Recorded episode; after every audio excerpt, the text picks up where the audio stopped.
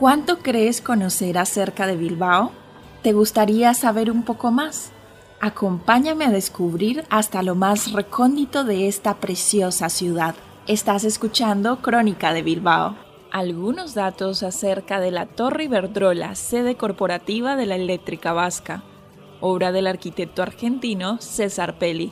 Es un enorme mole de acero, cristal y hormigón de 165 metros, 41 plantas y 22 ascensores que llegan únicamente hasta la planta 38 del edificio.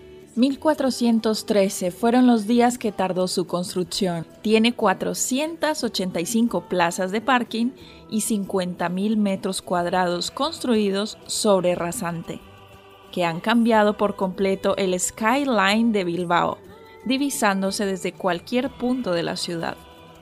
Presidiendo el espectacular hall de entrada de 10 metros de altura libre, rodeando el perímetro junto a la interminable cristalería, nos encontramos un pequeño jardín y unos olivos plantados en su interior.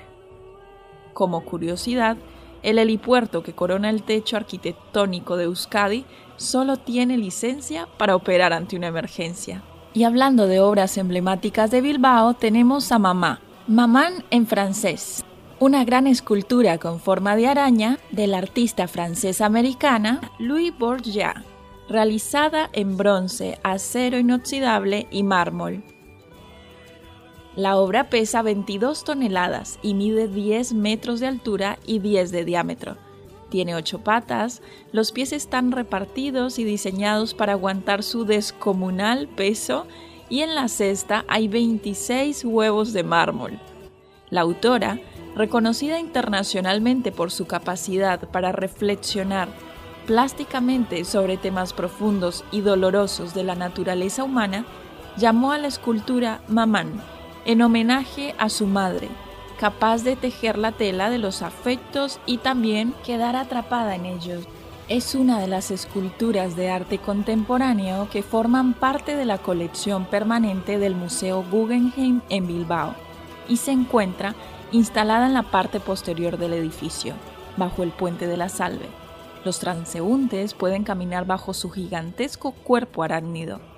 En total, hay 10 arañas gigantes, obra de la autora, repartidas por todo el mundo. Hoy aprendimos un poco más acerca de la gran Torre Iberdrola y sobre Mamá, una gran escultura con forma de araña, ubicadas en el centro de Bilbao. No te pierdas un próximo capítulo de Crónica de Bilbao.